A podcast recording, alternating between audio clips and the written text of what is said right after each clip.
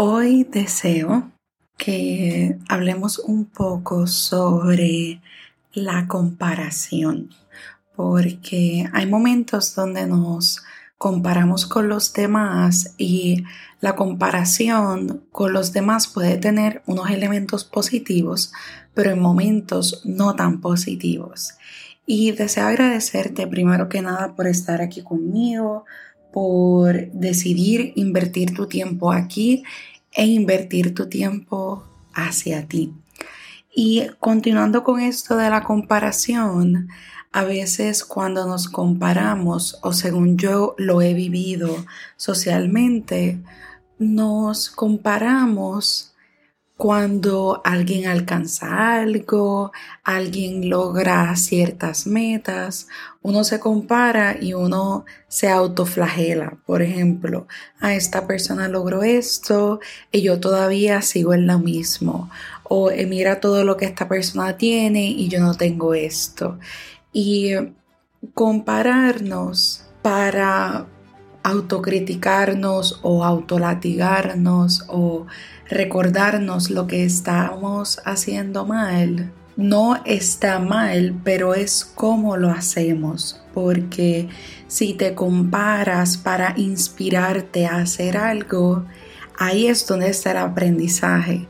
Si te comparas para recordarte que no deseas hacer algo o repetir unos patrones de cierta forma, ahí tienes el aprendizaje la comparación entre nosotros como seres humanos no debe ser con una connotación no favorable o negativa, sino nos puede abrir la puerta de cómo nosotros estamos en la vida y cómo podemos alcanzar lo que deseamos de una forma más adecuada o siendo más realistas con nosotros mismos y no significa que no lo vayas a lograr, sino es que necesitas pasar por diferentes procesos y diferentes elementos para poder llegar a esa misma meta, lo único que a tu ritmo. Y de esta forma podemos continuar hacia adelante y nos podemos inspirar.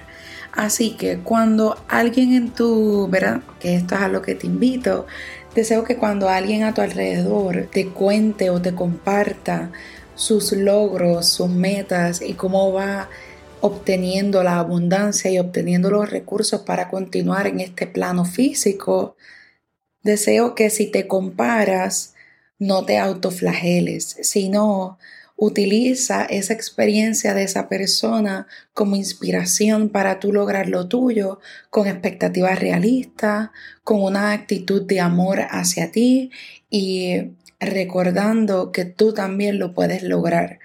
Así que deseo agradecerte por escucharme, deseo que estés bien y que así sea.